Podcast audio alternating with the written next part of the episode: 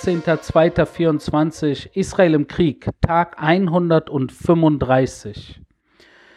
Und an Herausforderungen fehlt es ja nicht, äh, seit dem 7. Oktober sowieso nicht. Äh, aber äh, mittlerweile ist, wird zumindest jeden Tag immer offensichtlicher klar, was die Drohkulisse ist und wer in Krisenzeiten, sage ich jetzt mal, auf welcher Seite unterwegs ist, äh, wer positiv, wer negativ, wer für Frieden, äh, wer für Hass, äh, wer hinter radikal-islamistischen äh, Terrorgruppierungen, die vergewaltigen und entführen und morden steht, ob direkt oder indirekt und wer sich einsetzt wirklich für Freiheit und für Demokratie. Das wird in diesen Tagen äh, klar, genauso wie klar wird, äh, wie Antisemitismus äh, seine Fratze an vielen Orten auf der Welt zeigt.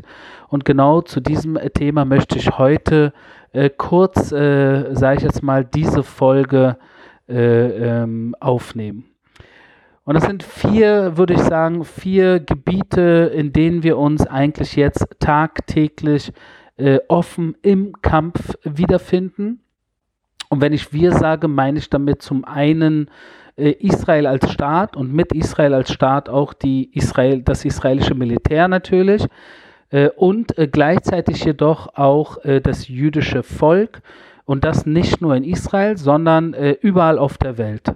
Und ich nehme vier Hauptkampfzonen wahr ohne dabei natürlich eine Zone, die sehr, sehr zentral ist, aus dem Auge zu verlieren.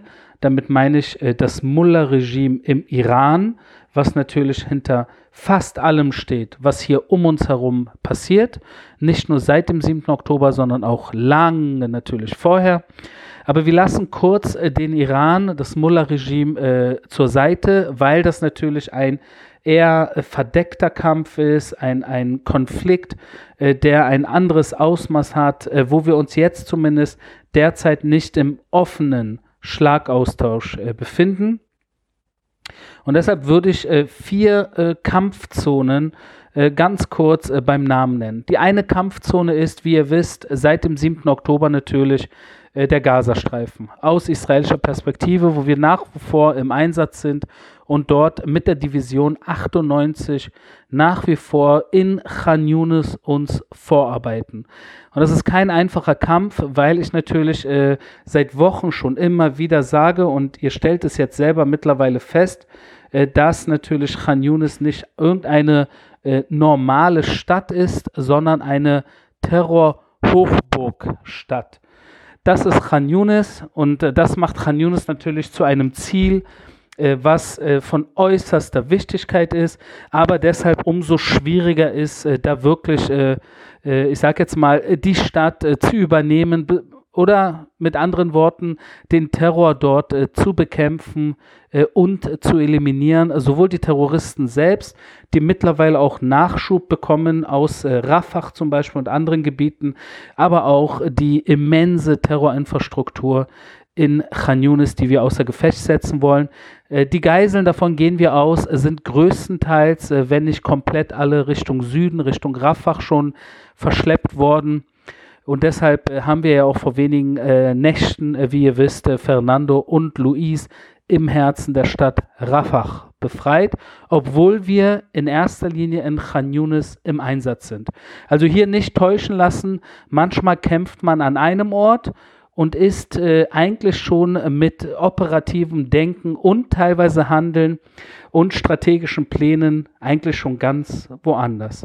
Das ist der erste Einsatzort, der Gazastreifen. Der zweite Einsatzort ist der Libanon wo auch heute wieder Beschuss stattfand auf Israel, unter anderem auf Stula, und auch sieben Raketen, die auf Dalia geschossen wurden. Davon sind vier über die Grenze, drei sind, so wie es aussieht, auf libanesischem Territorium äh, dort äh, runtergefallen. Äh, das ist auch keine Neuigkeit.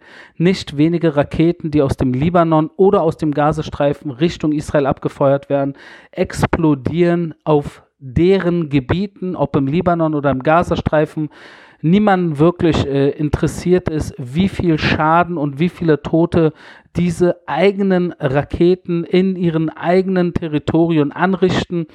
Prinzipiell geht man davon aus, dass jeder Tote, jeder Beschuss auf im Libanon oder im Gazastreifen durch israelisches Feuer verursacht wird. Das ist nicht wahr sondern ungefähr 20 Prozent äh, der Raketen äh, aus dem Libanon und aus dem Gazastreifen landen im Gazastreifen und im Libanon selbst. Das ist der zweite Ort, äh, den wir jetzt ganz kurz besprechen, wo natürlich durch diesen Beschuss auf Israel natürlich auch die Reaktion äh, von der israelischen Armee kam. Äh, wir haben in den letzten äh, zwölf Stunden auch Jarun angegriffen. Jarun auch im Süden des Libanons, genauso wie Al-Dahira und Al-Ma el-Khaib. Alles Orte, wo natürlich äh, Terrorinfrastruktur der Hisbollah äh, äh, wir lokalisiert haben und diese Terrorinfrastruktur gezielt angegriffen haben. Und da sind wir wieder bei dem äh, Angriff für Angriff und äh, wie Nasrallah gesagt hat, Blut für Blut. Äh, so ist das jetzt gerade, das ist jetzt gerade, die Situation kann sich natürlich jeden Tag ändern. Äh, ich hoffe, dass es sich beruhigen wird. Ähm, aber ich werde in den nächsten Tagen noch mal ein Stück weit tiefer gehen, da über die Hisbollah sprechen und über den Libanon. Äh, aber jetzt gerade kurz, äh, im Endeffekt ist das unser zweiter Einsatzbereich, unsere zweite Kampfzone, das ist der Libanon. Die dritte Kampfzone ist tatsächlich äh, nach wie vor auch, und das seit vielen Jahren und wenn nicht Jahrzehnten, ist das Westjordanland beziehungsweise Judäa Samaria, wo wir erst äh, gestern Nacht eine Festnahme äh, vornehmen wollten, und zwar von einem Terroristen namens Ahmed Ufi in der Stadt Tulkarem, auch eine Terrorhochburg, äh, wie sich jetzt in den letzten Monaten herausgestellt hat, wo die Hamas versucht, äh, äh dort äh, Terroranschläge aus Tulkarem äh, durchzuführen. Äh, und das natürlich jetzt kurz vor Ramadan ist das dort ein Stück weit noch äh, problematischer. Äh, die Terroristen versuchen sich zu organisieren. Und auch in diesem Fall, äh, bei dieser Festnahme, wurde natürlich sofort das Feuer eröffnet auf, das, äh, auf die israelischen Einsatzkräfte. Und in diesem äh, Feueraustausch ist dann sowohl der Terrorist, äh, getroffen worden und neutralisiert worden, als auch andere, die verletzt wurden. Und auf israelischer Seite ist auch ein Grenzpolizist äh, schwer verletzt ins Krankenhaus eingeliefert worden. Das ist auch eine tägliche und nächtliche Situation. Eine dritte Kampfzone, wenn ihr so wollt, im Herzen hier von Israel, nördlich und südlich von der Stadt Jerusalem, von der Hauptstadt Israels. Und das ist natürlich auch eine Sache, die uns hier jeden Tag begleitet. Das wären drei aktive Kampfzonen. Und eine vierte aktive Kampfzone, wenn ihr so wollt, ist wie gesagt die internationale Arena.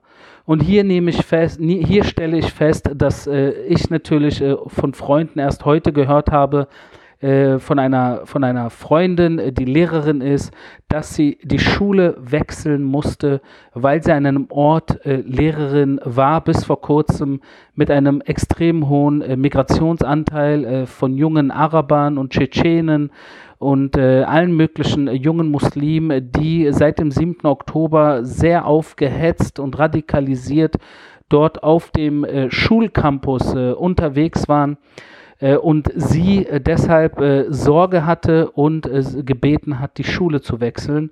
Und das in einer deutschen Stadt, eine deutsche Lehrerin, nur weil sie jüdischen Hintergrund hat, hat sich gezwungen gefühlt, die Schule zu verlassen, weil sie Angst hatte. Und das auch eine Sache, die äh, die ich jetzt erst wieder mitbekommen habe. Und ich habe äh, wirklich Dutzende, wenn nicht Hunderte ähnliche Fälle in den letzten äh, Wochen und Monaten zugespielt bekommen.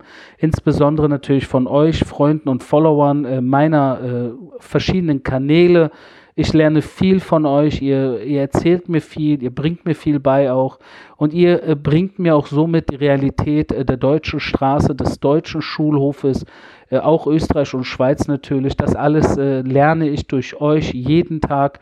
Und deshalb ist natürlich auch äh, in Deutschland äh, dieser Zwischenfall von der Lehrerin geht mir natürlich nahe, genauso wie äh, ich ein Interview gesehen habe von einem britischen Politiker namens Mike Freer, der äh, erzählt hat, dass er jetzt bedroht wird in England. Warum? Weil er sich irgendwie äh, negativ äh, bezüglich radikal-islamistischen äh, Terror der Hamas geäußert hat.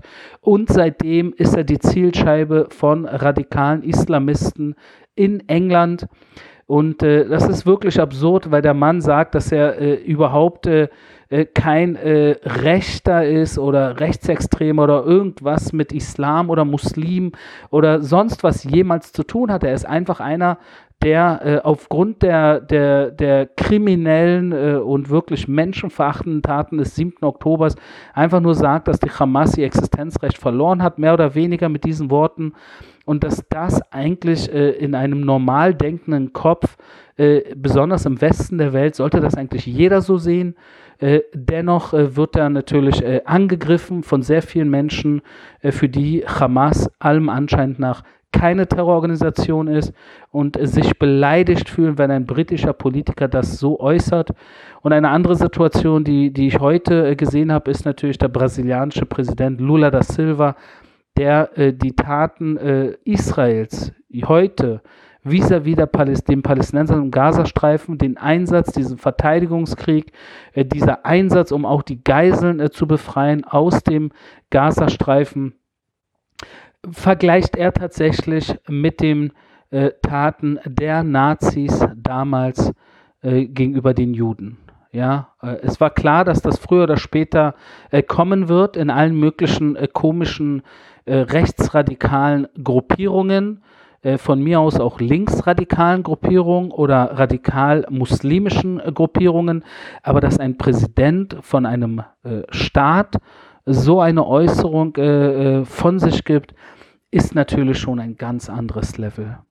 Und zuletzt, äh, wenn wir schon bei international sind, äh, vergessen wir nicht das Internet und nicht nur in meinem persönlichen Fall, das kriegen ja viele von euch mit, äh, was mir so widerfährt, sondern mittlerweile auch äh, fällt mir immer wieder auf, dass meine Kinder die gerade mal neun und elf Jahre alt sind, im Internet, ihr wisst, spielen alle möglichen Spiele und da kann man sich natürlich global vernetzen mit Spielern von anderen Ländern auf der Welt. Und meine, meine Kinder haben mir erzählt, dass in letzter Zeit immer wieder äh, dann natürlich jedes Mal, wenn sie irgendwelche neuen Spieler dann äh, äh dort mit denen äh, sich verbinden, die erste Frage in der Regel ist, äh, von wo, wo bist du? Und dann sagen meine Kinder natürlich Israel. Und sie haben in letzter Zeit immer wieder irgendwelche komischen Sprüche sich an, anhören müssen in Richtung äh, Free Palestine und äh, äh ihr, ihr seid äh, dies und ihr seid jenes. Äh, und, äh, und meine Kinder das natürlich ziemlich schockiert, was für ein Hass auf kleine Kinder von anderen kleinen Kindern so komplett freigelassen wird. Und ich dann natürlich jedes Mal, äh, wenn sie dann zu mir kommen, und das ist in den letzten äh, Tagen und Wochen mehrmals passiert, erst dachte ich, das ist hier und da mal, aber ich merke, das ist tatsächlich fast eine tägliche Sache, habe ich meinen Kindern natürlich gesagt, dass äh, sie äh, das nicht zu ernst nehmen sollen. Sie sollen verstehen, dass es leider sehr viele Menschen gibt auf der Welt, äh, die ihre Kinder mit Hass indoktrinieren, äh, mit Wut, weil sie wahrscheinlich selber irgendwie äh, frustriert sind oder es selber irgendwie im Leben nicht ganz geschafft haben oder selber voll gepumpt wurden mit Hass und deswegen diesen Hass einfach nur weitergeben. Wir sind jedoch nicht so. Und auch meine Kinder werden nicht so. Wir werden nicht hassen. Und ich habe meinen Kindern natürlich auch beigebracht, dass egal welcher Hass kommt, wir verallgemeinern nicht und wir hassen nicht, sondern wir versuchen, die Welt zu verstehen, wir versuchen, die Menschen zu verstehen. Und alles, was zählt, ist im Endeffekt, dass wir immer zeigen, dass wir Frieden wollen, gleichzeitig jedoch immer zeigen, dass wir bereit sind, uns zur Wehr zu setzen. Wo auch immer, wann auch immer. Der 7. Oktober hat es bewiesen. Meine Kinder sind noch zu jung, glaube ich, um das wirklich tiefgehend zu verstehen. Aber auch ihr Tag wird eines Tages kommen, wo sie älter sein werden und so wie die Welt sich äh, zu drehen scheint, irgendwann auch in Situationen stecken werden, wo sie sich als Juden auf dieser Welt in einer dieser Einsatzzonen zur Wehr setzen müssen. Das war mein täglicher Kriegsbericht aus Israel. Wir hören uns morgen.